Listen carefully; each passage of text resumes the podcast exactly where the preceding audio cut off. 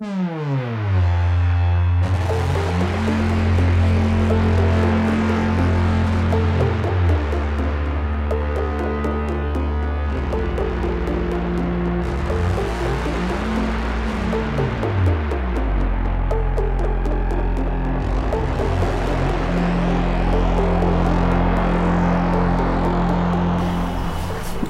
à tous et bienvenue dans cette 46e émission des Bibliomaniacs. Nous avons aujourd'hui 4 ans. Et oui, et nous sommes très très contentes, comme d'habitude, de, de, notre affiche et de parler avec vous des livres qu'on a lus ce mois-ci. Et je suis avec euh, Léo. Bonjour. Eva. Bonjour. Et Amandine. Bonjour. On a eu pas mal de commentaires qui pourraient se résumer pour la dernière émission, comme je disais, à je m'en fiche, je veux quand même lire et soudain la liberté. Et ils ont bien raison. Eva avait aimé. Euh, premier commentaire, c'était Mumu. Euh, vous commencez bien l'année, mesdemoiselles, excellente chronique. Et soudain la liberté me tente toujours, malgré vos avis partagés, pour le moins partagés, c'est sûr. Et je pense que je vais le mettre sur la liste des prochains achats. Bonne année à vous toutes, tous mes voeux, et continuez à nous faire partager vos coups de cœur et coups de griffe. Ben, je pense que c'est le contenu de notre émission d'aujourd'hui. Un peu. Euh, ensuite, on a Adèle. Malgré vos réserves, et soudain la liberté me tente. Donc vraiment, Eva... Euh, le poids de ta parole est fantastique. Elle est forte. Elle pourrait faire l'émission toute seule. C'est ça.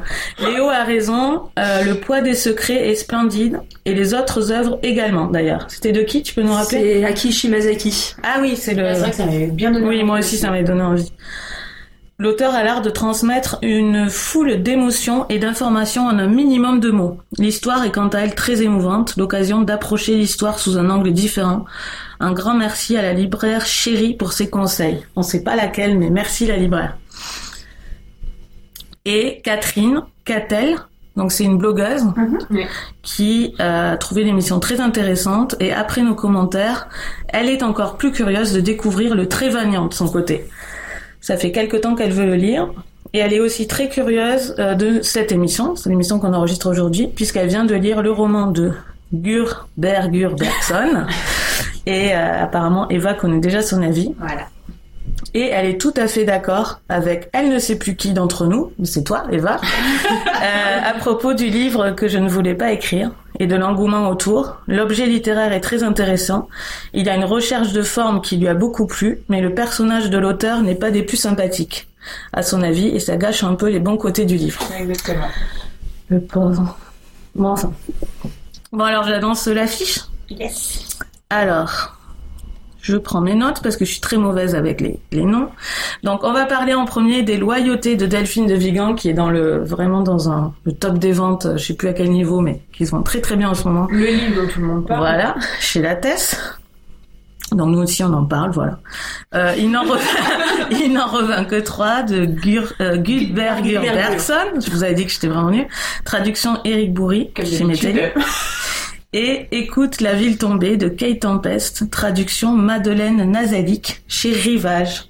Et on va commencer avec Amandine pour les loyautés. Les loyautés, c'est l'histoire d'Hélène qui est professeure au collège. Et elle a dans sa classe un, élève qui s'appelle Théo. Et elle perçoit en Théo quelque chose qui ne va pas. Euh, il y a quelque chose qui lui cache, ou qu'il cache en général. Et elle, elle est persuadée que c'est un enfant maltraité parce qu'elle-même a été maltraitée dans son enfance et Théo lui rappelle quelque chose, elle lui rappelle son passé. Euh, et, toute l'histoire, donc, ça va être euh, Hélène qui va essayer de faire parler Théo, de le secourir à tout prix. Et c'est aussi une histoire, euh, l'histoire aussi de Théo, pas que d'Hélène, mais l'histoire de Théo, de son amitié avec Matisse. Euh, aussi l'histoire de Matisse avec euh, sa famille. Donc c'est plusieurs euh, petites histoires, mais toutes centrées autour quand même de Théo. Tout à fait. Alors Léo, qu'est-ce que tu en as pensé? De Vigan. Déjà, comment te situes-tu par rapport à, à, Delphine de Vigan? Je pense que c'est important de le dire en oui, vrai.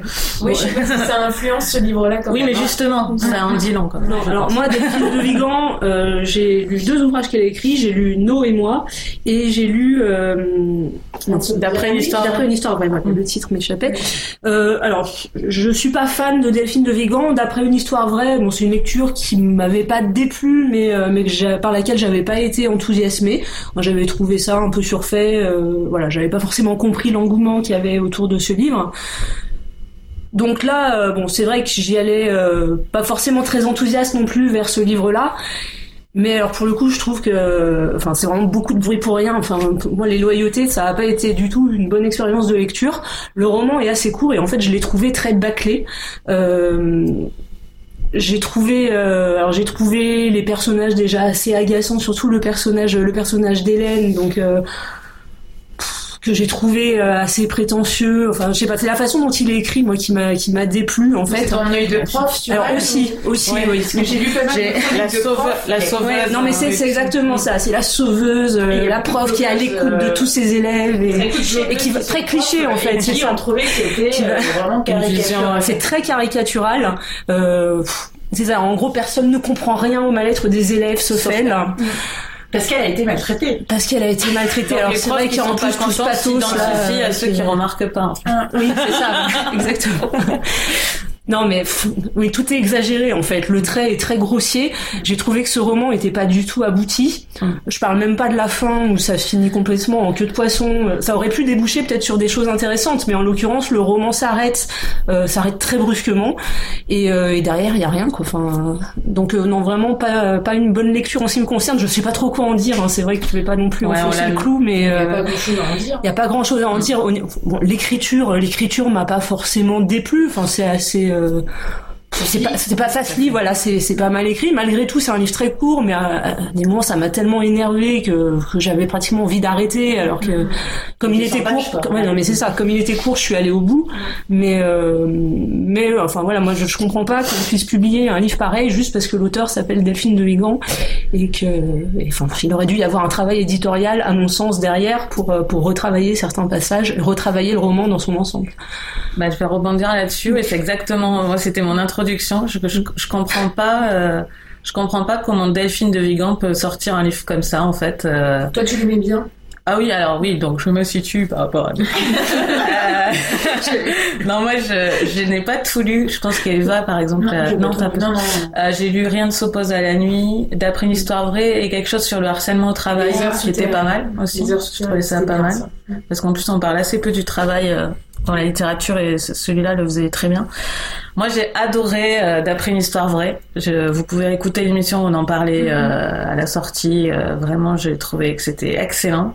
et alors là, je me suis dit qu'elle s'était reposée après, clairement qu'il fallait qu'elle en sorte un. Enfin, j'étais pleine d'hypothèses pendant la lecture du livre mhm. parce qu'il y a des choses c'est juste pas possible quoi. C'est on dirait un, une trame mais c'est ça. C'est vraiment pas terminé pour moi c'est c'est pas fini. On dirait qu'on l'a que personne l'a passé à Eva pour qu'elle le relise. Non vraiment j'étais euh, j'étais frustrée euh, déçue en même temps pleine d'affection pour De Vigan euh, quand même. mm. oui parce que je...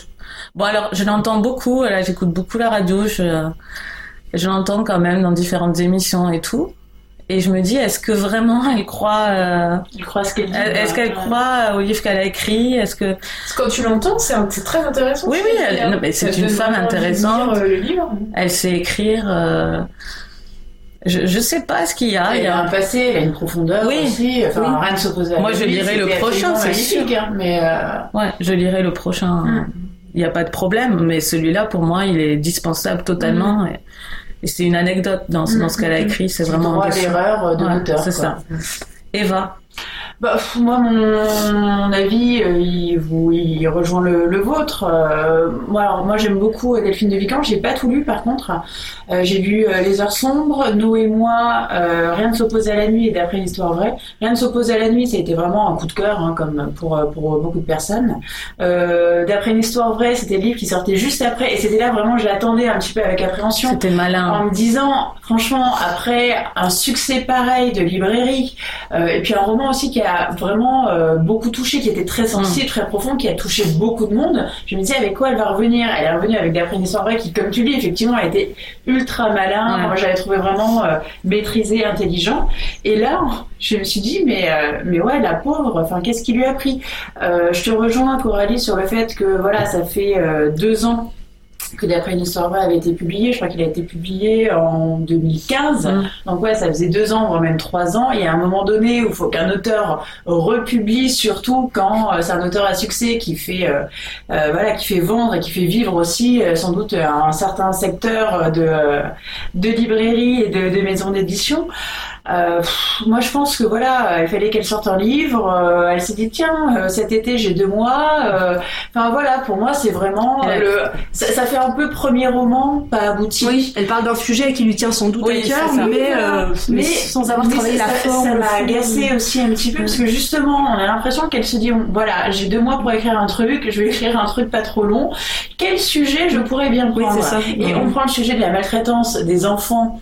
Euh, qui est quand même un sujet extrêmement porteur, qui est un sujet tire-larme, où c'est compliqué un petit peu de tirer sur l'ambulance, parce qu'on se dit non mais quand même, elle parle d'enfants, voilà. Donc le sujet, déjà, moi je suis un petit peu mal à l'aise, parce que je me dis qu'elle a, elle a, elle a choisi un sujet, opportuniste. euh, voilà, opportuniste, tout à fait. Et puis, mais la quantité de pathos, je veux dire, elle aurait très bien pu traiter ce sujet sans s'en rajouter, mais partout. On peut très bien parler de la souffrance d'un enfant, euh, bah voilà, parce que ses parents ne communiquent plus, parce que c'est un, enfant qui est un peu laissé euh, à l'abandon, sans rajouter l'histoire d'une prof qui a été maltraitée. En plus, ça. avec des détails En plus, ça voudrait dire, ça voudrait dire que si on ne l'a pas été, on peut pas se rendre compte aussi. Exactement. C'est en fait est- c'est tous les gênant, personnages en fait. qui, ont, qui ont cette espèce de passif, de passé. euh, Ouais, et puis en rajouter aussi sur le père, alors qu'on aurait pu, elle Mm. aurait pu choisir, elle aurait pu être plus en, finalement dans la simplicité et son message aurait gagné en profondeur. Et puis les parents de Mathis, et au bout d'un moment, je me suis dit, voilà, en fait, elle a pas grand chose à dire. Mm. Et le, le creux, en fait, le vide de son livre, elle le remplit avec du pathos parce que finalement, ça détourne notre attention, ça remplit euh, 200 pages d'un roman et elle a pas besoin comme ça de travailler les personnages, de travailler l'histoire parce que finalement, il n'y a pas grand chose derrière. Quand on enlève à l'appel le pathos là qu'elle nous a mis là comme un, des gros tas de sable, Il y a même un troll, euh,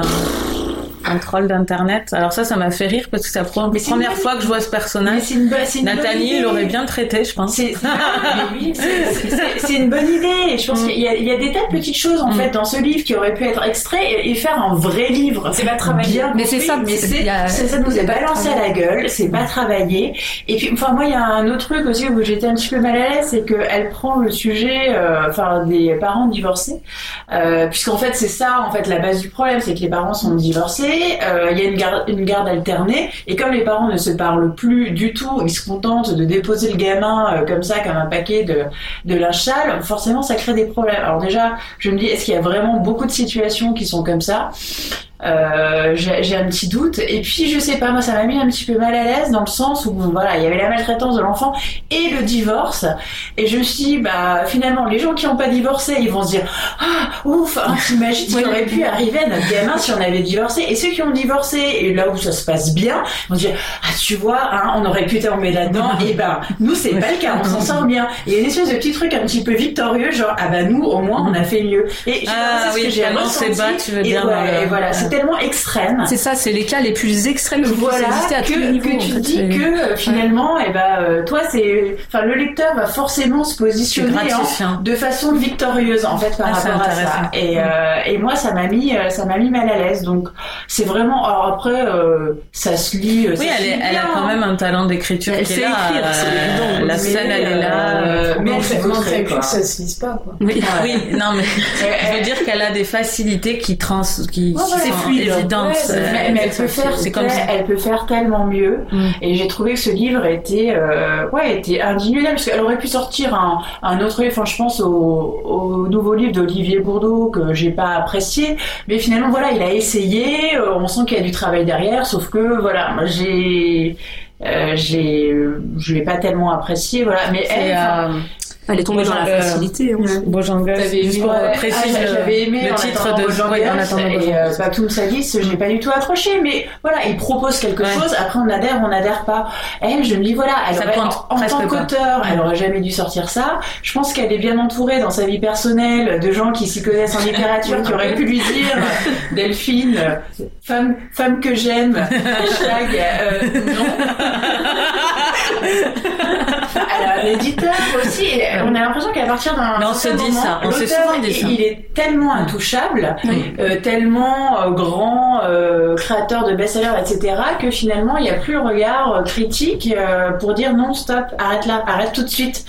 Donc voilà, bah, comme comme toi Coralie, moi j'attends son prochain livre en me disant que voilà, elle a du talent et peut-être qu'en lisant les certaines critiques un peu acerbes sur ce livre, elle, va se, elle va se reprendre. Ah, dans deux ans alors. Amandine euh, c'est tout pareil que vous. Hein. Et moi, j'étais aussi euh, assez fan de Delphine de Vigan parce que j'aimais bien dans, chacun de ses livres. Elle, a des personnages qui ont des, souffrances, des failles, et je trouvais que c'était toujours traité avec finesse. Et là, du coup, pour moi, c'est une claque parce qu'on est dans une histoire et des personnages qui sont très superficiels. C'est pas creusé. Euh, L'écriture est appuyée, grossière, euh, rapide. Bon voilà, donc j'ai pas retrouvé la finesse que j'aimais chez Delphine de Vigan. Euh, J'en dis pas plus. Hein. Aussi rajoute-en. non, je pense que. Enfin, il n'y a pas besoin. Hein. Si, tu veux dire autre chose, vas-y. Mais... Non, mais. Ben non, parce que finalement, on n'a pas grand chose à dire de... sur ce roman. On n'en dit pas grand chose et j'en retiendrai pas grand chose non plus. Mais quand même, donnez-nous. déjà. Mmh. Oui, Do donnez-nous euh, vos avis quand même. Euh, parce que je suis curieuse, parce qu'il se vend quand même bien, donc je me demande si c'est la résultante juste de l'auteur, parce que j'ai pas l'impression qu'en librairie il est particulièrement poussé euh, plus que ça. Après dans la presse il y a quand même des euh, sur des blogs ouais. sur euh, sur Instagram. Ouais, mais dans la presse dans la presse je suis étonnée quand même hein, de l'indulgence. Euh... Ben c'est le fait euh, quand t'as des amis, voilà, t'as des bonnes critiques, non? Ouais, j'aime pas elle, penser ça. Elle mais... euh, quand on voit, enfin, euh, rien ne s'oppose à la nuit, ça a été vendu à, je sais pas, 500 000 exemplaires, un million Mm. d'exemplaires, on sait rien, mais ça a été une vente énorme pendant des années. Il s'est, euh, même en poche et tout. Je dis voilà, les gens qui ont aimé euh, Delphine de Vigan, ils voient qu'elle sort un nouveau. Oui, c'est ça, nouveau ils l'achètent, euh, Ils ça. l'achètent. Ça veut pas dire qu'ils vont l'aimer derrière. Mais comme nous. Oui, comme nous finalement, oui, tu as raison. On a vu qu'elle sortait Mais euh, c'est ça. C'est juste que là, ça a lieu après, euh, après, euh, après coup. Enfin, je veux dire, je sais pas si les gens se sont jetés dessus dès le début. Nous, on l'a lu avant. mais- Mhm. Bon, bon, en tout cas, euh, dites-nous si vous l'avez aimé. Vous savez qu'on prend vos avis avec plaisir, même si euh, on n'est pas, on n'est pas d'accord. Donc, euh, vraiment, euh, à la limite, ça me ferait plaisir qu'il y ait des gens qui l'aient aimé parce qu'il a tellement été vendu que je Ouais. préférais Et qui nous disent pourquoi et qui nous disent pourquoi surtout. Mhm. Donc dites-nous. On va passer donc à Il n'en revint que trois de Gudbergur Bergson. Yes! Bravo, Traduction Eric Bourri. Je m'étayais, c'est Léo qui va nous en parler. Donc ça se passe en Islande, au début du roman, on doit être dans les années 30, et ça se passe dans une ferme assez isolée. hein. donc euh, bon, de toute façon, l'Islande est un pays très peu peuplé, et là en plus, on est en pleine nature, un peu coupé du, du reste du monde. Donc euh, dans cette ferme vivent euh, donc un couple de, de personnes âgées. Euh, donc il y a le grand-père qui est impotent, incontinent, et, euh, et sa femme, voilà, continent, hein. et sa femme, la grand-mère. Et euh, donc ils vivent avec leur fils qui est un bon qui est adulte hein, mais qui est un individu un peu un peu rustre qui, cha- qui chasse le renard et également Ceci, ceci n'est pas une expression. C'est littéral. Il chasse réellement le renard. Ce n'est pas une. euh, et également donc euh, deux petites filles. Elles sont jumelles ou pas Non, elles sont pas. Non, elles sont cousines. Pardon. Elles sont. Oui, mais il y a un truc bizarre. Je dis des bêtises. Je dis des bêtises. Donc elles, elles sont nées en fait. euh, ce sont les filles des deux filles de la famille, voilà, mais qui ont à peu près le même âge, qui sont nées plus ou moins au même moment, voilà. Et euh, et il y a également un, un, un garçon, donc euh, qui est appelé le gamin dans le roman, qui euh, donc qui qui vient des, des environs et qui passe beaucoup de temps, qui vit pratiquement avec avec cette famille là, voilà. Et euh, et en fait, donc cette famille qui est qui a au départ un peu coupée du monde va découvrir très très progressivement le contexte euh, le contexte extérieur, donc notamment la deuxième guerre mondiale qui se prépare, qui démarre à travers euh, donc des des visiteurs en fait, des visiteurs de passage. Donc notamment on a deux Anglais qui reviennent plusieurs fois euh, plusieurs fois dans dans les environs et un Allemand. Euh, Qu'est-ce que je peux dire de plus? Et Et c'est puis très. après, il y, a le- il y a les Américains. Et voilà, et donc euh, la, la guerre éclate, il y a les soldats, euh, les soldats qui sont présents, les Américains, mais tout ça est vu, euh, est vu d'un- avec un regard très éloigné, puisque finalement il y a, il y a toujours très peu de monde dans cette région-là, et, euh, et, et voilà. Et après on va suivre cette famille sur une période beaucoup plus longue, hein, puisqu'en fait euh, l'idée du roman c'est de balayer euh, tout le XXe Mm. siècle. Euh, À travers cette famille. à travers cette famille. Mais on, on en reparlera dans les Mm. critiques, je pense, de façon un peu plus. Amandine, puisque tu n'avais pas grand chose à dire sur celui d'avant, est-ce que. Bah, ça va pas être en très premier, bon, euh, sur celui-ci, en fait, j'ai beaucoup aimé le début euh, parce que le début, c'est euh, donc tu disais Léo des années 30 à peu près, Euh, et donc on a une Islande qui est euh, représentée comme un lieu de superstition, un lieu où on croit à certains contes, à certaines féeries. Et il y a des passages, du coup, qui sont très magiques pour représenter ça. Il y a un passage avec deux personnages qui sont emportés par le vent, ou enfin, quelque chose comme ça. Et c'est, c'est très bien écrit. Enfin, moi, j'ai beaucoup aimé euh, la façon dont c'était écrit. Et puis, au fur et à mesure du livre, on voit les transformations de l'Islande, et notamment dans les mentalités. Ça, ça disparaît petit à petit du roman, parce que l'Islande entre petit à petit dans la modernité, surtout avec la Seconde Guerre mondiale, avec le fait que il y a des soldats américains qui occupent, enfin qui soient présents en Islande. Et, puis c'est une période qui est plus sombre, forcément. Euh, donc il y a, moins de magie, plus de réalisme. J'ai eu de plus en plus de mal à partir de ce moment-là. J'ai aussi eu de plus en plus de mal parce que euh, peut-être qu'il y a de plus en plus de personnages, ça se complexifie. C'est quand même pas facile. Enfin moi j'ai trouvé que c'est pas facile ces histoires de euh, de filles de, de la famille qui sont parties, ensuite ça revient, mais avec des bébés. Et, enfin, il y a, j'ai, pas compris la nécessité. Elles sont revenues avec de- des, des deux, les deux petites. Ah oui, mais c'est Oui, le début. oui. hein. Oui, oui, mais après, c'est, enfin, t'as de plus en plus. décalage de génération, quoi. Il y a une génération. Euh, et j'ai pas trop, enfin, je voyais pas trop ce que ça apportait euh, d'introduire autant de personnages et cette complexité. Alors peut-être qu'on le découvre à la fin, parce que moi je me suis arrêtée aux trois quarts du roman. Ouais. Et je me suis arrêtée aux trois quarts du roman, euh, mais sans me rendre compte qu'on allait aussi loin dans le XXe siècle. Donc j'imagine que c'est sur le dernier quart. C'est très qu'il y a abrupt une en fait. pression. Enfin, il y a, oui, il y a une accélération et justement moi c'est ce que j'ai trouvé intéressant dans la façon dont c'est traité, c'est que au départ on a bon, cette société islandaise qui est euh, qui est très isolée. Donc euh, c'est vrai qu'on prend pratiquement les trois quarts du livre pour décrire une dizaine ou une douzaine d'années. Exactement. Et tout d'un coup, l'extérieur prend conscience que l'Islande existe. Et là, ça s'accélère, euh, ça s'accélère très très brutalement avec euh, le en développement plus, du tourisme, de plus en plus d'étrangers qui euh, viennent. Fin des années 80, enfin Ah, début ouais. des années Et euh, le dernier quart du c'est ça, le c'est tourisme, hein. les années défilent hein, et, euh, et j'ai trouvé que c'était plutôt bien fait. Mais bon, je vais te laisser Donc j'aurais pas dû m'arrêter. Ouais, j'aurais peut-être pas dû m'arrêter, mais et, et vous continuiez avec le même personnage à la fin. Alors, c'est-à-dire le, le personnage central est pas forcément celui euh, celui qu'on croyait au début. Ouais, Voilà, il y, a, il y c'est a- il y a un changement en fait de perspective. En fait, Ouais, au, début, c'est plutôt c'est vraiment le foyer original. les petites les filles, la grand-mère. sont très mises en avant. Ouais. Et au bout d'un moment, en fait, avec vraiment l'installation des bases américaines, euh, t'as des personnages en fait, et ça fait partie, je pense, du message que veut transmettre euh, l'auteur, c'est que euh, bah, au fur et à mesure que l'influence en fait étrangère euh, arrive arrive, les le, foyer vraiment traditionnel islandais se disloque mm. et t'as des personnages en fait qui vont un peu se couper de leurs racines mm. islandaises, des traditions et donc qui sortent du champ et en fait c'est le gamin qui prend de plus en plus d'importance vers la fin du roman. Bon, bah, ça vaut peut-être le coup d'aller jusqu'à la fin. Je le reprendrai pas et malgré tout, c'est pas un roman dont je garderai un souvenir. C'est un roman qui est pas facile, hein, comme tu l'as dit. C'est vrai que ça peut être assez confus par moments. C'est vrai qu'on a du mal parfois à situer les personnages, à situer l'époque à laquelle on se trouve, combien de temps s'est écoulé. Euh, et puis avec les, les, Anglais, les Allemands qui passent leur temps à revenir, à repartir, on sait plus trop qui est qui, euh, qui a fait quoi. Mm. Et euh, mais en fait, moi, ça m'a pas déplu ce côté un peu un peu embrouillé entre guillemets. Et, et, finalement, même si je me souviens pas de tous les détails du livre, il me reste quand même une impression, j'ai bien la, la trame en mémoire, une impression solide, et je trouve ça assez efficace justement sur ce passage euh, des traditions, du côté, comme tu disais, un peu euh, magique, un peu magique, à, quelque chose de beaucoup plus terre à terre.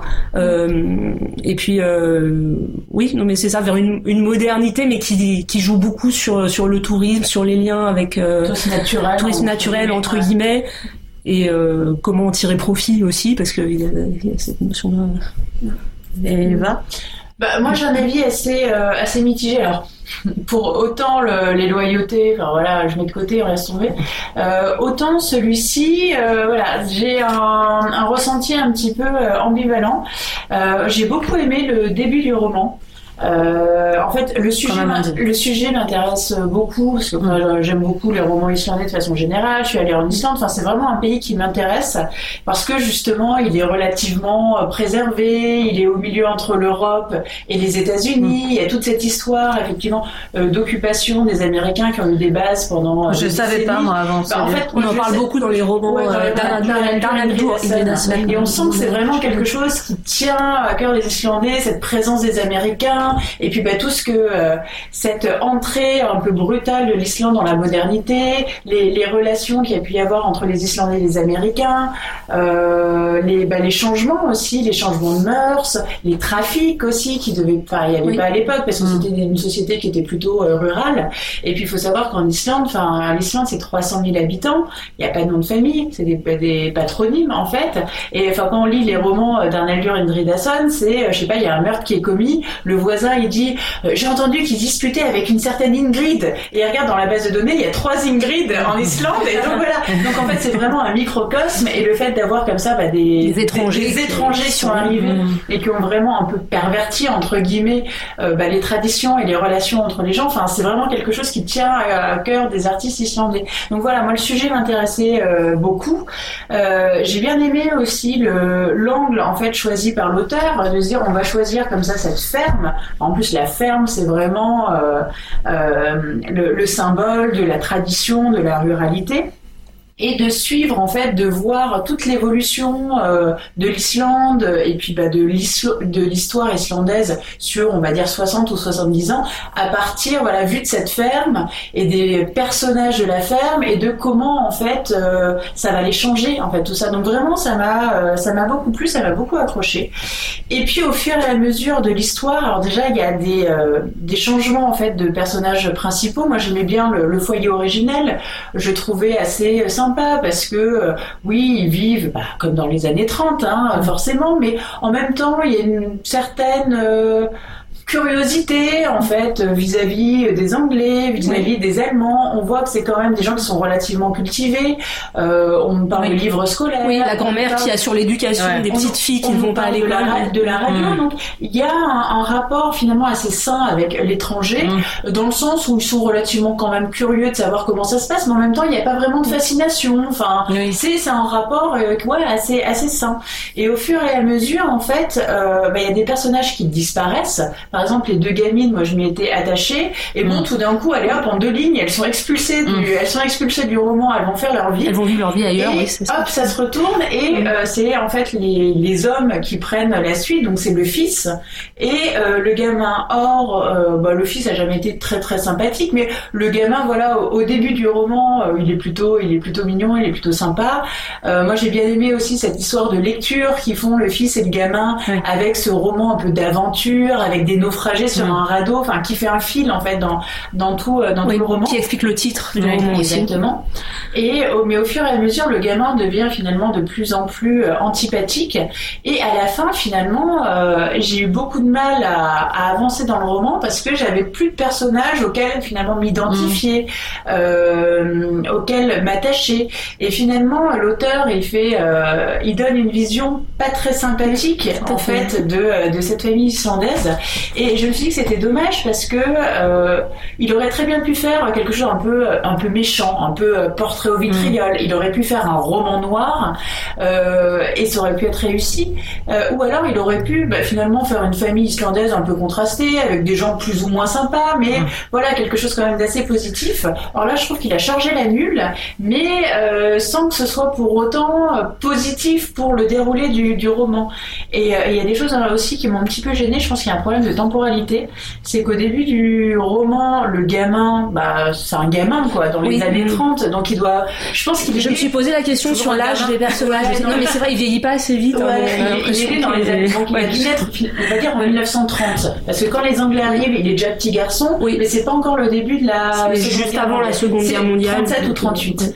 Et à la fin, on nous parle d'internet, Mm. donc inter- et puis internet euh, utilisé de façon courante puisque euh, ils ont un hôtel, ils ont le site Ouais, de réservation et tout. Donc je me dis, on doit être dans le début années des années 2000, Ouais. euh, au moins. Euh, donc il devrait avoir au moins 70-75 ans. Oui. Or, il est décrit comme un mec de 50 On a l'impression ans. qu'il en a 50. Je suis d'accord. Exactement. Et il y a un, y a truc, enfin moi ça m'a choqué quoi. Je me suis dit pendant des matchs, je disais mais on parle toujours du même. Et quel âge il a? Je faisais mon petit calcul et euh, et puis hop, euh, il veut avoir un gamin avec. euh, on parle du fait qu'il aimerait bien avoir un Mm. enfant avec une personne qui est à peu près le même âge que lui. J'ai dit mais Ça non quoi, c'était plus possible. donc donc voilà. Enfin il y a des choses vraiment très intéressantes dans ce roman et il y en a d'autres qui ont fait que, enfin voilà, tous ces personnages qui, en, qui, qui sortent, qui sont assez antipathiques. Euh, Il y a une histoire de profit aussi. Tout le Oui. monde en fait veut tirer son épingle du jeu en faisant du trafic, en couchant avec les bonnes personnes, euh, en partant de son pays, en changeant plus ou moins d'identité, parce qu'on nous parle de changement de prénom pour faire plus américain et tout. Et, euh, et voilà, enfin je trouve que l'auteur a un regard assez amer et désabusé finalement vis-à-vis de ses compatriotes et malheureusement ça desservi le, le livre et euh, enfin mon intérêt pour, pour ce récit.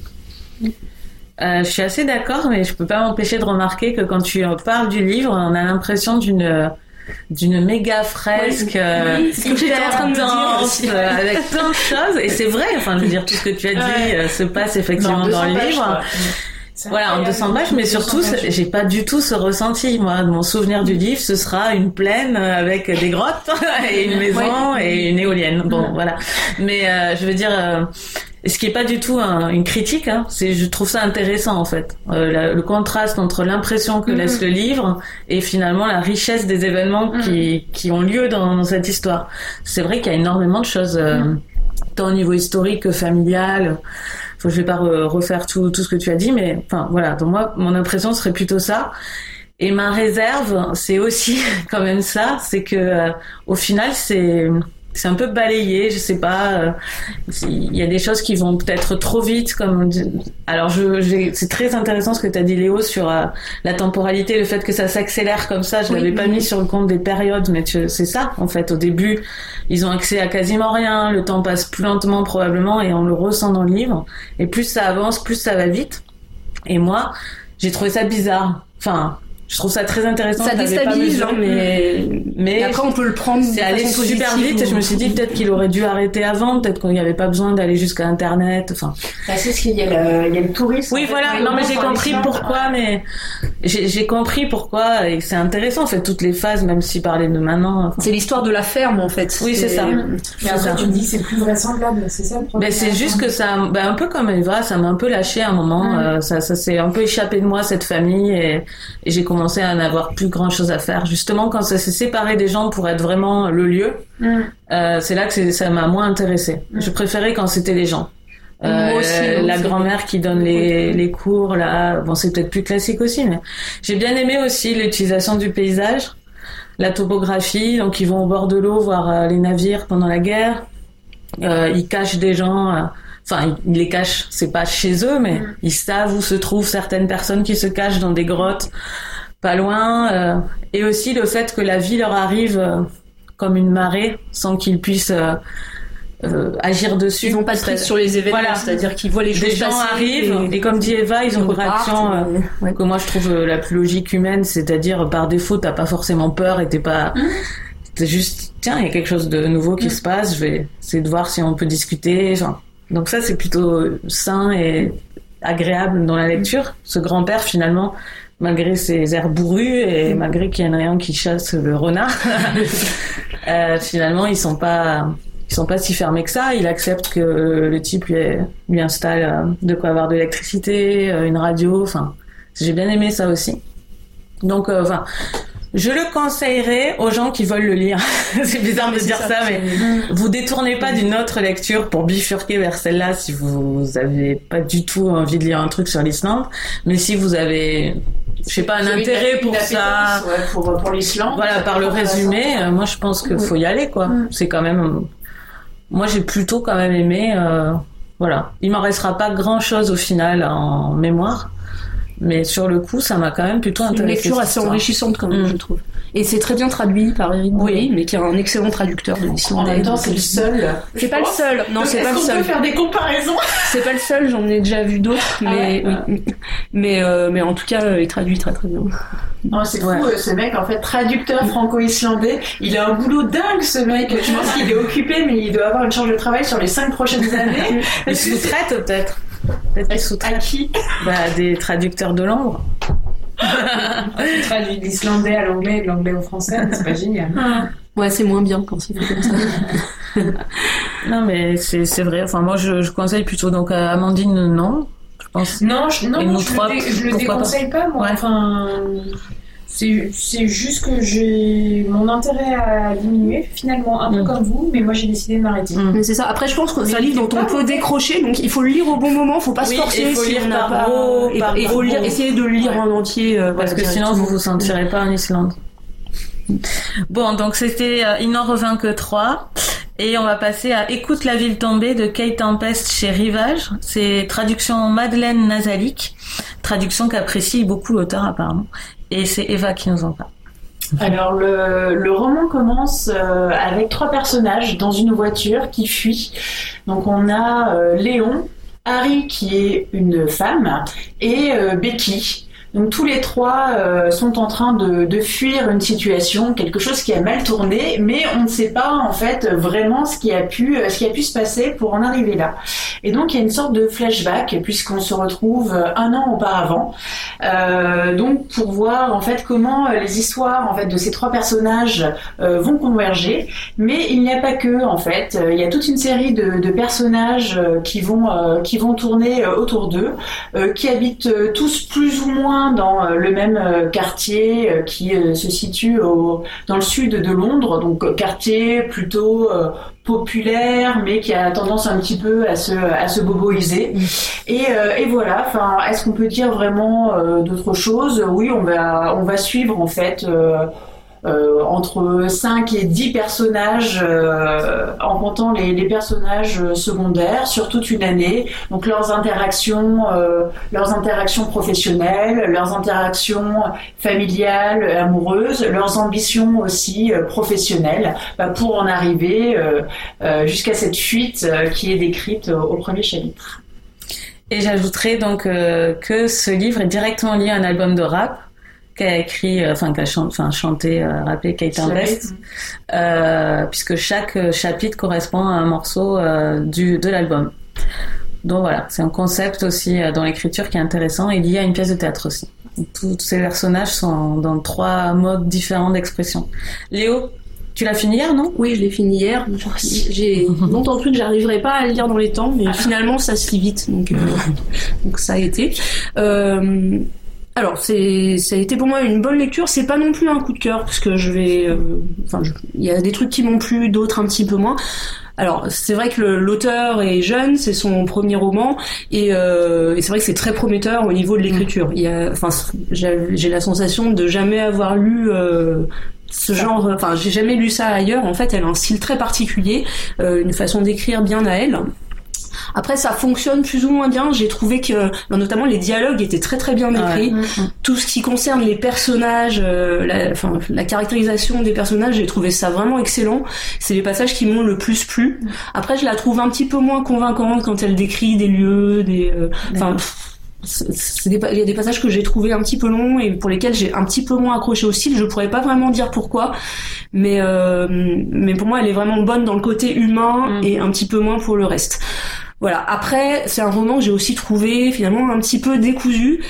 Il y a beaucoup de personnages. Les personnages sont, sont- enfin, ont tous une histoire intéressante. Ils sont tous très bien caractérisés. Après, en termes d'intrigue, c'est bon. Il y a encore, à mon avis, voilà, un petit peu, un petit peu de travail à ce niveau-là. Après, c'est un parti pris aussi. Hein. De toute évidence, l'intrigue n'était pas forcément euh, ce qu'il y avait de plus important dans le roman. Mais euh, voilà, on a, on a un fil conducteur. Mais c'est vrai que je me suis pas passionnée pour euh, pour l'intrigue principale. Euh, en revanche, c'est vrai que les, les personnages ont tous quelque chose d'intéressant et rien que pour ça, ça vaut le coup, à mon sens, de, de lire le livre. Je vais vous laisser continuer si vous avez autre chose à dire. Ouais, je- euh, Je- Moi, j'ai une seule réserve sur ce livre, c'est euh, l'intrigue. Euh, pour moi, c'est un livre de poète. C'est-à-dire, Oui. c'est un livre où elle adore, elle le fait tellement bien euh, d'écrire. euh, bon, les lieux, moi, je trouve, enfin, j'ai tout trouvé magnifique euh, dans, dans comment elle se, elle se représentait, elle représentait les choses, les lieux comme les gens, les dialogues, etc. Et puis un amour quand même. hein. Je sais pas, il y a quelque chose de bonnes ondes qui Il y a passe une tendresse, livre, ouais. quelque chose. Et, euh, et donc oui, l'intrigue, c'est clairement pas euh, la priorité. Et, euh, et du coup, c'est paradoxalement, je ne suis pas sûre de ce qui me restera parce qu'il n'y a pas ce, ce tronc là, ces branches d'intrigue. euh, je, je me rappelle de la fuite en voiture, euh, d'une scène avec euh, avec un dealer un peu bon. A un aquarium. Voilà, enfin, c'est c'est ténu. En fait, euh, l'intrigue est ténue, mais vraiment, mais quel coup de cœur pour moi. J'ai j'ai adoré parce que c'est nouveau, quoi. Il y a un truc, il y a un très novateur, il y a C'est très rare qu'on lise des livres où il y a quelque chose de nouveau patte. dedans. euh, Moi, je l'ai lu en anglais. Moi aussi, je l'ai lu en anglais. Il y a des inventions de langage qui sont juste rares. Euh, elle a un truc, quoi. Elle a un truc dans le rythme, elle a un truc dans dans les, les images qu'elle convoque aussi. Elle ose faire, c'est une poète, quoi. Elle, elle ose, euh, elle ose des, des comparaisons qui sont. Tu fais ah oui, ben oui, en fait, c'est exactement ça. Et c'est rare, ça. Moi, je trouve, c'est rare. Et quand tu le trouves dans la littérature, c'est là que j'aime, quoi. On parlait de Romain Gary. euh, c'est des, c'est des moments où tu t'arrêtes. Et des moments où tu t'arrêtes, il y en a pas tant que ça hein, dans les livres qu'on lit, même si on adore lire. Et là, moi, je trouve que je me suis arrêtée plein de fois et, enfin, je suis émue. Vraiment, j'ai adoré ce livre. Et je vous conseille de la, de l'écouter hein, parler de son livre. Parce que si vous créez quoi que ce soit, des films, la chanson, des livres, de, du dessin, enfin, elle vous donne envie de, de s'y mettre dès qu'elle elle a terminé de parler. Tellement elle adore faire ça, c'est, ça transparaît de toute sa personne. C'est, c'est vraiment, elle nous donne tout l'amour qu'elle a pour ça et ça se voit, quoi. Enfin, moi, je trouve, c'est hyper touchant. Alors oui, c'est un premier roman, mais quel premier roman? Et franchement, euh, enfin, je suis impatiente de voir Et les j'attends un peu de voir ce qu'elle va faire après. Oui, que, voilà. euh, voilà. C'est. Mais euh, c'est sûr, c'est sûr. Est-ce qu'elle va arriver à se renouveler euh, Ouais, bah il faut qu'elle ait de l'imagination. Oui. C'est ça Oui. qui va faire la différence. Mais en tout cas, dans sa vision des choses, c'est passionnant. Enfin bon, bref. Je pense Eva qu'elle peut, elle peut faire mieux que les loyautés. Alors, euh, moi, c'est, enfin, moi, c'est vraiment une lecture euh, que j'ai euh, beaucoup aimée. Je l'ai lu très tardivement. En fait, je l'ai fini pareil hier soir. Mais effectivement, c'est un livre dans lequel je me suis sentie bien. Une lecture vraiment très agréable, très plaisante. J'ai trouvé que c'était une très bonne créatrice de personnages. Vraiment, on sent qu'il y a. C'est, c'est tout le contraire de. Il n'en revint que trois, en fait. On sent qu'il y a, il y a un, il y a un vrai amour du personnage. Alors, tous les personnages sont pas forcément très glorieux, Oui. mais il y a toujours euh, quelque chose voilà qu'elle met en avant pour qu'on s'attache en fait à ces personnages. Euh, ce que j'ai beaucoup aimé aussi, c'est que euh, elle s'est très bien dosée. Euh, quand les, les descriptions, il y a euh, des scènes euh, effectivement qui vont durer assez longtemps. Je pense par exemple aux scènes de tout ce qui est euh, déjeuner familiaux. Oui, euh, excellent. où- où c'est vraiment sur, sur Ce déjeuner, ça, je me rappellerai du ouais, déjeuner. aussi, c'est des scènes qui m'ont C'est magnifique. Mm. et, et voilà, ça va, ça va durer sur, sur plusieurs pages pour euh, bah, finalement des petites choses du quotidien. hein. Il n'y a, il y a pas de grandes choses non plus qui nous sont euh, racontées dans ce, dans ce roman, mais voilà, elle va prendre quatre ou cinq pages pour euh, voilà un déjeuner qui va durer une heure, une heure et demie, et en même temps parfois en euh, deux coups de phrase, boum, il y a une situation finalement beaucoup plus longue ou des sentiments beaucoup plus forts qui vont être résumés avec une économie de, de mots que j'ai mm. trouvé assez euh, assez bluffante. Euh, au niveau du style, pareil, c'est un style qui est assez novateur, dynamique, notamment le premier chapitre. j'ai trouvé que dans le premier chapitre, on, on sent vraiment l'influence du slam, c'est pas mal de de trucs assez percutants, de, de phrases courtes. je crois que c'est ça qui me gêne un peu, moi, c'est les phrases. Enfin, j'adhère pas forcément à ce style de phrases très courtes. Mais après, c'est euh, plutôt. Mais après, ça, plus classique. Ça change un peu. Voilà. Ça reste très bien écrit, mais dans un style un peu. Et, et c'est là, euh, moi, qui ça. Enfin, le le premier chapitre. Euh, enfin, c'est un peu une réserve que j'ai sur le, le roman. Le, le, premier chapitre, pour moi, c'est vraiment une sorte d'introduction qui a pas grand chose à voir mm. avec le reste du roman. Euh, parce que voilà c'est ces phrases courtes assez punchy et tout et je me suis dit waouh en fait tout le roman va être euh, comme ça avec une sorte de fuite où on se dit oh là là qu'est-ce qui va se passer après? Et en fait il y a une sorte de rupture où finalement on est toujours dans un, un style euh, dynamique et, et frais. C'est très frais en fait ce, ce, livre mais avec un style euh, qui retombe dans un, un, un, style plus classique finalement et, et, finalement une histoire qui a pas grand chose à voir avec mm. cette suite parce que elle, elle, nous tease en nous disant ah, puis on imagine des trucs pas possibles, euh, des trucs compliqués, très noirs qui ont Oui, le film noir. Euh, et en fait, c'est une sorte après de roman un peu choral, mosaïque sur un quartier euh, de Londres euh, et ses et ses habitants. Et effectivement, bon, l'intrigue. Enfin, moi, j'ai pas compris quoi. genre la scène clé, c'est censé être cette fameuse scène dans un dont on parlait tout à mm. l'heure, dans un, une sorte de nightclub avec un mm. aquarium. Ça part dans tous les sens, on comprend pas trop. Et, et alors, par contre, moi, la, fin, j'ai trouvé ratée. Euh, je suis cette fin là qui tombe, euh, genre c'est le gros ballon qui fait. Euh, enfin, la fin était parfaitement dispensable. moi, j'aurais préféré que ça s'arrête à la fuite. La fuite. Et nous oui, laisser imaginer ce qui va se passer après, plutôt que euh, c'est une espèce de conclusion, cette fin un, petit peu piteuse. Cette fin un petit peu piteuse. donc voilà, mais par contre, enfin moi, j'ai vraiment beaucoup aimé. j'ai vraiment beaucoup aimé les personnages j'ai aimé ces, ces, petites histoires en fait qu'elle nous raconte. Donc voilà, c'est une, euh, je pense que c'est une vraie narratrice, c'est une vraie créatrice de personnages. Euh, il y a vraiment quelque chose. Enfin, c'est vraiment à lire en tout cas. Euh, enfin, tous ces romans de la rentrée littéraire de janvier, moi j'ai un peu du mal. Enfin, je tombe un peu de déception en déception avec des auteurs confirmés.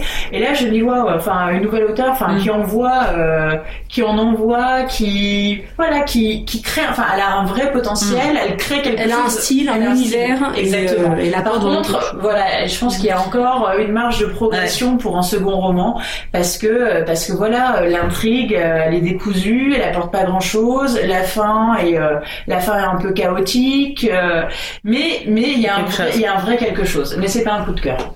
Amandine. Ben moi j'ai été tellement éblouie par ce roman que j'ai pas du tout vu que l'intrigue avait un problème. yes Je suis contente. Et, et, d'ailleurs je m'en fous. c'est presque ça moi. Non mais c'est vrai, je suis d'accord avec vous. Hein, c'est vrai que l'intrigue finalement il y en a pas, mais ça n'empêche pas d'apprécier le roman pour mm. plein d'autres. En fait pour moi ce roman c'est pas l'intrigue, ce roman c'est euh, euh, c'est comment raconter des émotions, raconter des sentiments d'une manière euh, novatrice. Euh, et du coup, il y a des passages hyper graphiques. Mm. Ça fait très, c'est très cinéma. Je, je, me disais, je verrais bien un, genre un peu Tarantino. Oui. Euh, où elle, pour décrire le sentiment de quelqu'un, elle décrit euh, une projection, enfin une, une, personne qui serait projetée, ah oui, de la oui, violence. Ou... C'est incroyable. J'avais jamais lu ça avant. Euh, où elle, des émotions, elle les décrit dans de la dans météo, ouais. ou, enfin dans l'espace c'est ça m'a j'ai trouvé ça complètement merveilleux. Euh, et c'est ça qui est poétique enfin que j'ai trouvé poétique. Euh, et, et, là elle est hyper douée euh, hyper douée pour raconter la découverte la première la, la, rencontre de deux personnages la première fois qu'ils se rencontrent mm. le coup de foudre. Et, et c'est ce qui est absolument fabuleux.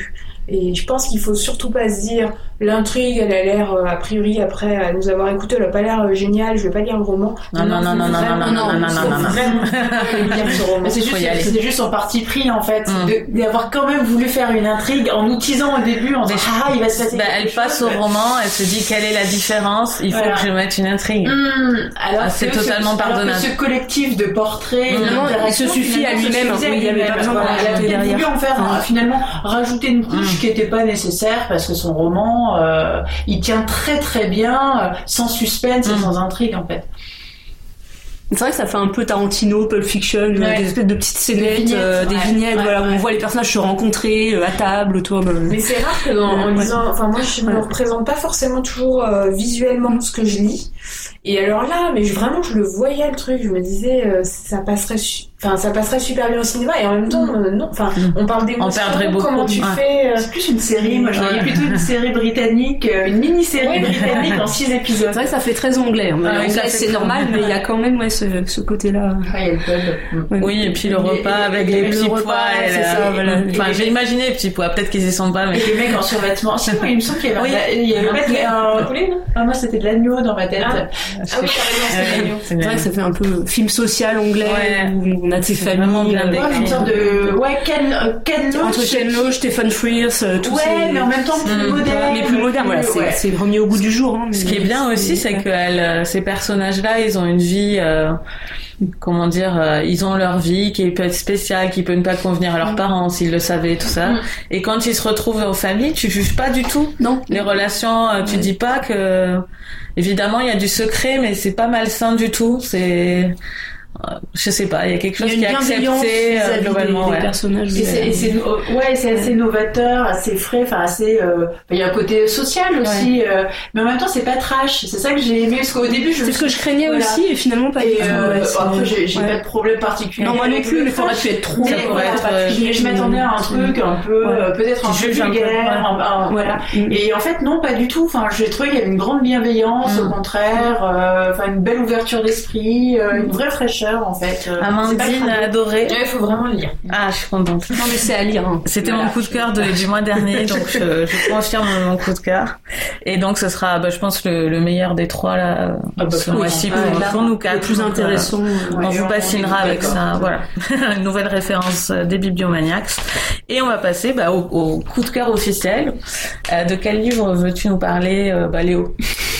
Alors j'ai lu récemment le livre des illusions de Paul Auster chez euh, Sud. Euh, donc Paul Auster c'est un auteur que je connais pas très bien. J'ai lu peu de peu de ses romans, mais à chaque fois j'aime beaucoup. Et là donc le livre des illusions donc euh, qui, est, qui est un de ses premiers, hein, je crois que ça date de la fin des années 80, euh, nous raconte l'histoire de David Simmer qui est un professeur d'université, professeur de littérature sur la côte est, pas loin de Boston, euh, qui a perdu sa femme et ses deux enfants dans un accident d'avion, qui peine un petit peu à se reconstruire. Et, euh, et pour lui, en fait, le déclic, ça va être la découverte d'un euh, d'un acteur muet, donc d'Hollywood des années 20. Euh, alors c'est c'est un personnage qui est totalement imaginé, euh, inventé par Paul Auster. hein. Cet acteur n'a pas existé, donc il s'appelle Hector Mann et qui a laissé derrière lui une filmographie d'une douzaine de films dont les copies sont pratiquement introuvables. Et donc par hasard, il tombe il tombe là-dessus. Donc il va voyager un peu partout. pour Eva est en pouvoir- train de décrire son coup de cœur sur son poignet, puisqu'elle n'a pas de carnet. Voilà, ça c'est le vrai bibliomaniac. Oui, donc Léo continue. Oui.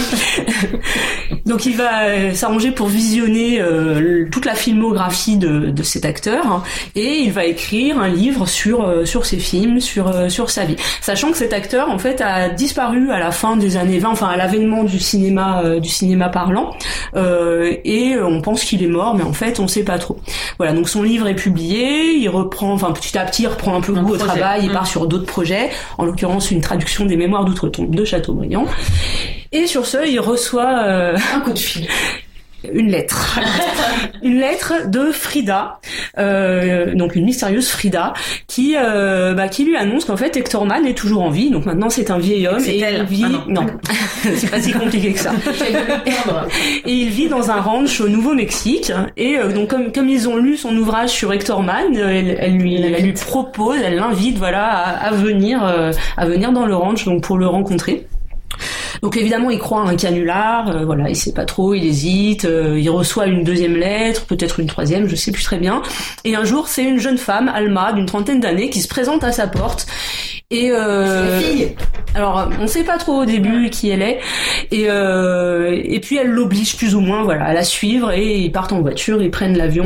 Et ça, c'est dans quel, tu nous racontes quelle proportion du livre, C'est le lancement ou c'est tout Non, c'est pas tout le livre. Voilà. Et donc, non, tout ça pour dire que finalement, il va se rendre effectivement dans ce ranch. D'accord. Et voilà. Mais après, dans, dans le livre, il y a beaucoup de passages euh, narratifs où déjà on nous raconte. C'est ça qui est assez fort en fait. Les films muets, euh, on nous décrit en fait les films muets euh, dans lesquels Ah. a joué Hector Mann. Et puis après, on découvre aussi voilà ce qui a été sa vie euh, après sa, sa disparition. Euh, donc il y a des allers-retours euh, passés, présents. Enfin, j'ai trouvé ça passionnant, très bien fait, très bien écrit. Après, je sais qu'il y a des gens qui aiment pas Paul Auster, mais en tout cas moi son style, son style me parle, me parle beaucoup. Comme je m'intéresse en plus au cinéma, c'est vrai que ça m'a Mm. beaucoup amusé de voir cette, description en fait des films d'un acteur totalement fictif, euh, qui est voilà, qui est extrêmement, enfin. Je sais qu'il y a des gens qui ont trouvé ça trop long, mais moi, enfin, est lent Non, le livre est pas trop long, mais c'est vrai qu'on peut voir ça comme des longueurs en fait. euh, tous ces passages où on nous raconte des, des films en fait. Mais euh, mais finalement, moi j'ai trouvé que ça fonctionnait très très bien. Enfin, c'est vraiment un livre qui m'a captivé et, euh, et que du coup, ben je recommande. Lu Auster. Après, euh, ça, ça part.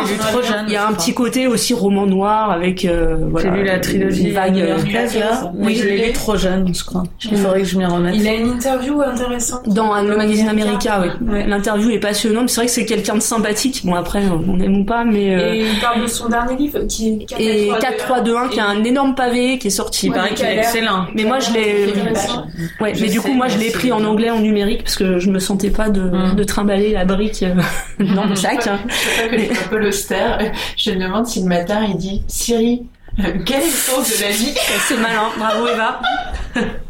Alors Sirius Dvet est donc la femme Ah, de, de mais oui, et hein. je l'ai, elle, je l'ai dit. Dis Siri. C'est marrant parce que j'allais dire je lis Siri et pourtant j'ai pas compris la blague. Euh, j'ai lu Siri Z, ouais, euh, par contre, ouais. euh, Eva, c'est quoi ton coup de Alors cœur moi j'ai pas vraiment de coup de cœur euh, bah, pour mes lectures là, des dernières semaines parce que j'ai un peu enchaîné ou les déceptions ou les avis mitigés. Si on l'avait pas mis au- à la fiche de Bibliomaniac, j'aurais parlé de écoute la, la ville tombée. Mais donc du coup je voulais revenir sur euh, Louise Erdrich parce que euh, c'était l'an dernier, l'an dernier, on avait euh, parlé du pique-nique des orphelins. Ouais. Euh, moi, c'était le premier livre que j'ai lu de Louise Erdrich, je l'avais trouvé raté. Et, euh, et donc, ça aurait pu me détourner, en fait, de cette romancière. Mais bon, quand même, j'ai eu des avis qui m'avaient dit non, mais c'est vraiment une super romancière, tu Mm. devrais essayer un autre livre. Et là, en fait, j'ai eu l'occasion de lire euh, La Rose, qui est son... Enfin, La Rose attachée, en fait. C'est L Mm. majuscule A, R majuscule, voilà. Euh, qui est en fait son tout dernier livre, là, qui vient de paraître. Et en fait, je l'ai beaucoup aimé. Donc voilà, j'étais contente parce que euh, bah, c'était un petit peu un rendez-vous manqué avec le Moi aussi, je précédent. suis en donc, recherche euh, de, de réconciliation avec elle. bah, la rose, Mm. ça peut être une bonne réconciliation.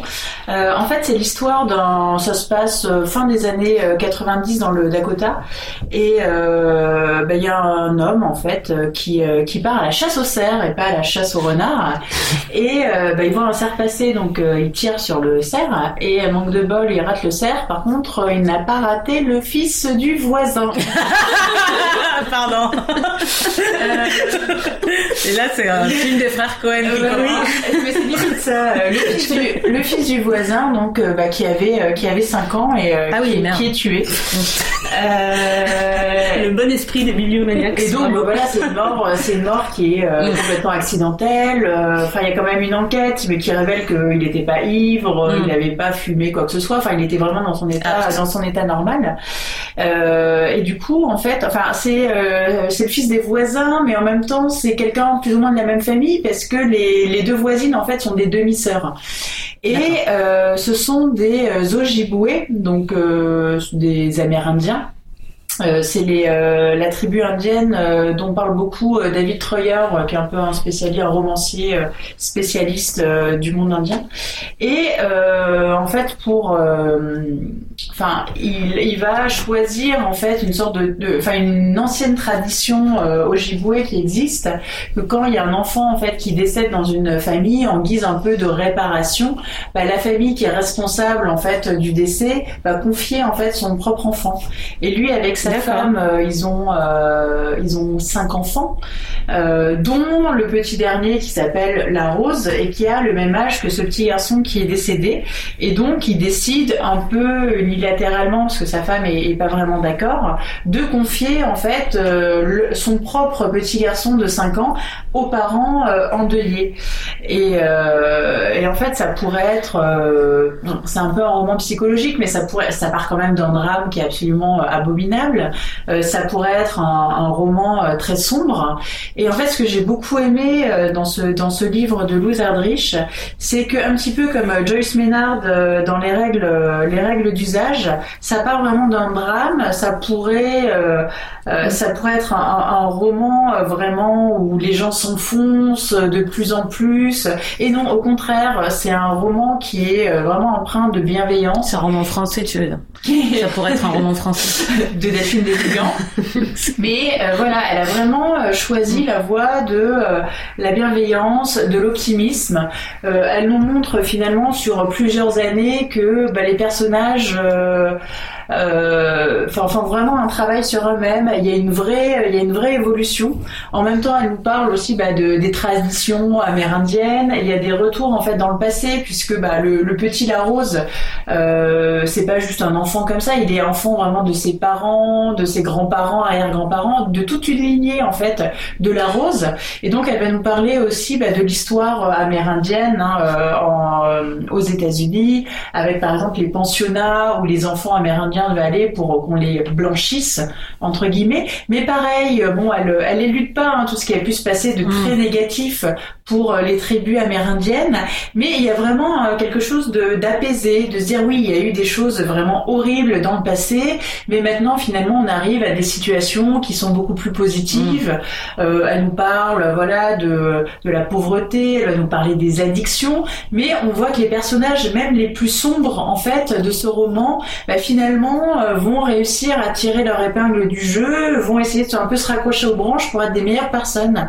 Et moi c'est vraiment l'impression fait que m'a laissé ce livre, c'est euh, une relation, des relations euh, apaisées entre les familles, entre les êtres, entre la culture amérindienne et la culture nord-américaine. Et enfin vraiment, j'ai trouvé que c'était un, un très très beau livre, mais qui a vraiment rien à voir avec le pique-nique des orphelins. Et elle rend vraiment parce que Louise Elle est, alors je sais pas si elle est à 100% amérindienne, mais en tout cas, enfin elle a des, origines fortes amérindiennes et donc, enfin, elle nous dit à la fin que c'était sa mère qui lui avait parlé de cette tradition de donner un enfant en, consolation, en fait, un peu en, en emplacement. Et voilà, je pense qu'elle renoue un petit peu avec ses racines. C'est un sujet sur lequel elle est, elle est plus à l'aise qu'un sujet de pure imagination comme elle avait pu faire avec le pique-nique des orphelins. Et franchement, ce livre m'a vraiment beaucoup plu et je dis que c'est une, grande romancière, enfin, voilà, avec une mm. œuvre à découvrir, alors que le précédent mm. m'avait laissé, euh, Ok, bon, c'est bien. On rend hommage à Louise Erdrich après coup. Amandine Moi, j'ai découvert un. Je sais. D'ailleurs, je suis en train de me dire, je ne sais pas si c'est un homme ou une femme, cet écrivain, Dominique Barberis. Ah, bah, on connaît pas. Vous connaissez pas. Euh, donc c'est le mon coup de cœur, c'est l'année de l'éducation sentimentale. C'est un roman là qui est paru euh, en janvier, je crois, aux éditions Gallimard. Et ce roman, il raconte euh, une soirée entre trois, trois amies qui s'appellent Florence, Muriel et Anne. Et toutes les trois, elles ont la cinquantaine, elles ont fait leurs études ensemble en fac de lettres dans les années 80. Et elles se retrouvent le temps d'un week-end chez l'une d'entre elles.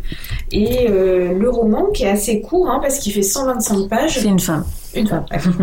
Donc en 125 pages, en fait, on a leur discussion au cours de la soirée. Et ça fait très longtemps qu'elles se sont pas revues, elles sont restées en contact les unes avec les autres. Et elles se souviennent euh, leurs études, le voyage fondateur en Italie, de leur amitié, elles se souviennent aussi de l'élection de Mitterrand et, et elles se racontent bah, ce qui s'est passé dans leur vie depuis. Et ce que, ce que j'ai adoré, c'est qu'en fait, c'est quand on le lit, on se dit c'est c'est hyper simple, c'est c'est très fluide. Et, et c'est ce que j'aime beaucoup, c'est qu'en fait, on voit pas tout le travail qu'il y a derrière. Et pour que ce soit aussi simple, euh, c'est que c'est une vraie réussite littéraire, je trouve. Euh, j'ai beaucoup aimé la justesse et la finesse de Dominique Barberis quand elle raconte euh, la tristesse et la nostalgie de ces femmes quand elles font le bilan de leurs 30 dernières années. Euh, Il n'y a pas de, il a rien qui a appuyé en fait. Les choses sont sont sont montrées par un- une expression, sont montrées par euh, l'absence d'un regard, d'un personnage, et, donc c'est très très fin. Il n'y a, rien qui est dit directement. Ah, pas mal. Euh, donc l'année de l'éducation sentimentale, c'est ça. C'est joli comme titre. Euh, et moi, euh, et moi, mon coup de cœur. Alors, c'est pas tant un coup de cœur que juste un petit avis parce qu'on va pas en parler.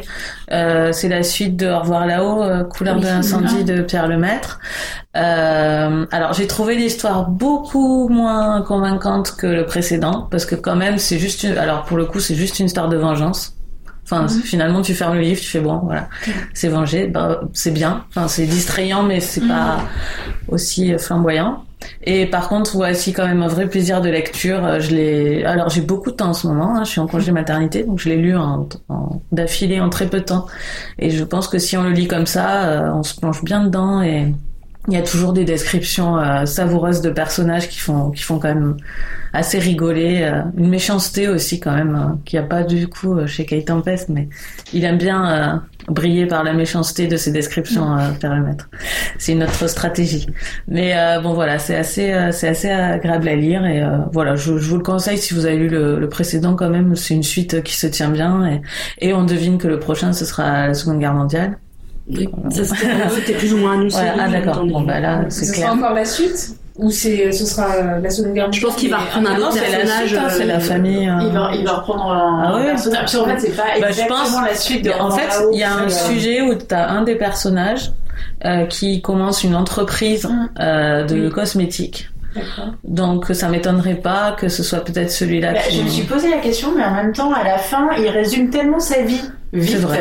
Ouais. que on se dit est-ce qu'il y a reste pas vraiment. euh, Ouais. ouais, on Je sait sais pas. pas. Parce que enfin, c'est pas l'exact suite de, de Au revoir là-haut. C'est un en fait, spin-off. C'est euh, ouais, une sorte de spin-off avec Mm. euh, bah, le personnage euh, de la fille du banquier. C'est Madeleine fait, Péricourt, euh, voilà, c'est qui- Oui, donc qui- quelqu'un qui n'aurait pas lu Au revoir là-haut pourrait le lire. Ah, sans, sans aucun Oui. problème. Oui, quand même, je pense que c'est mieux de, de le lire dans l'ordre. Après, tu Je pense que c'est mieux. Et surtout, c'est le premier lien. Ah oui Moi, moi, enfin, non mais tu peux être déçu en qualité, mais je veux dire, euh, il y a quand même des références au fait qu'elle était avec un charmeur, tout ça. Ouais, il y a quelques références, mais ça même- va pas nuire à ta compréhension. Ou si t'as vu le film. Ou si t'as Ah, vu le film. Mais limite, moi, je dirais faudrait peut-être mieux commencer par celui-là et lire revoir là-haut après, parce qu'au niveau qualité, Ouais. euh, Ah, il est quand même. Ouais. L'intrigue, ça n'a rien à voir. hein. Mm, mm. C'est, c'est mais Au revoir là-haut, c'est quand même. un- Ouais, c'est, autre chose. Et le film est super. Euh, qu'est-ce que vous êtes en train de lire, les filles? Donc, je continue dans le même ordre. Oui. Allez, Léo.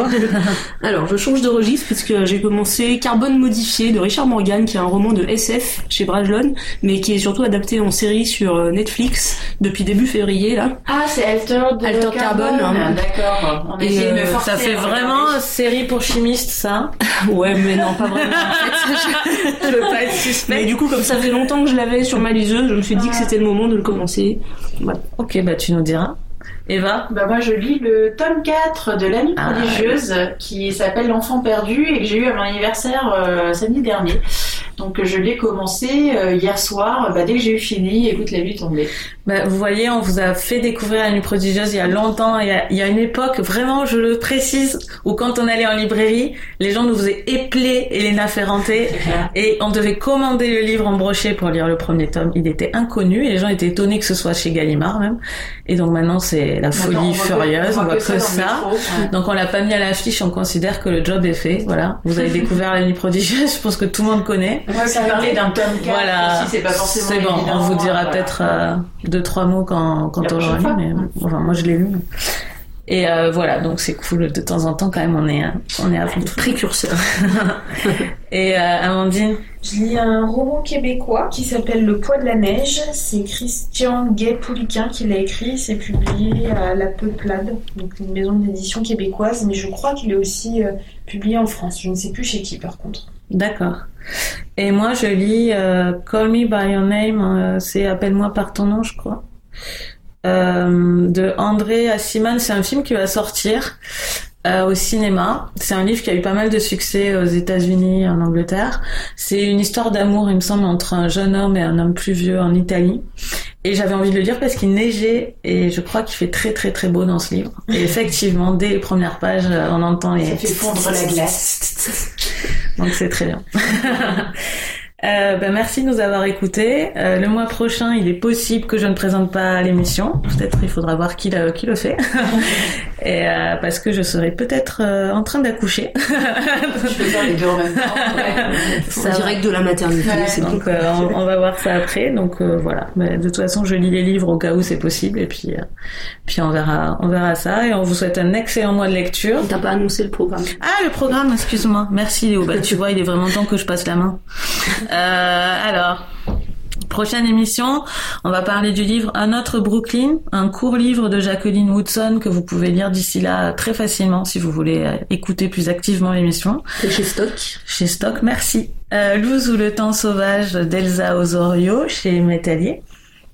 Et le ministère du bonheur suprême d'Arudhanti Roy chez Gallimard. Voilà, j'ai tout fait. Oui, bon, on c'est est parti. Tu peux accoucher. C'est bon. Salut à tous. Au revoir. Au revoir.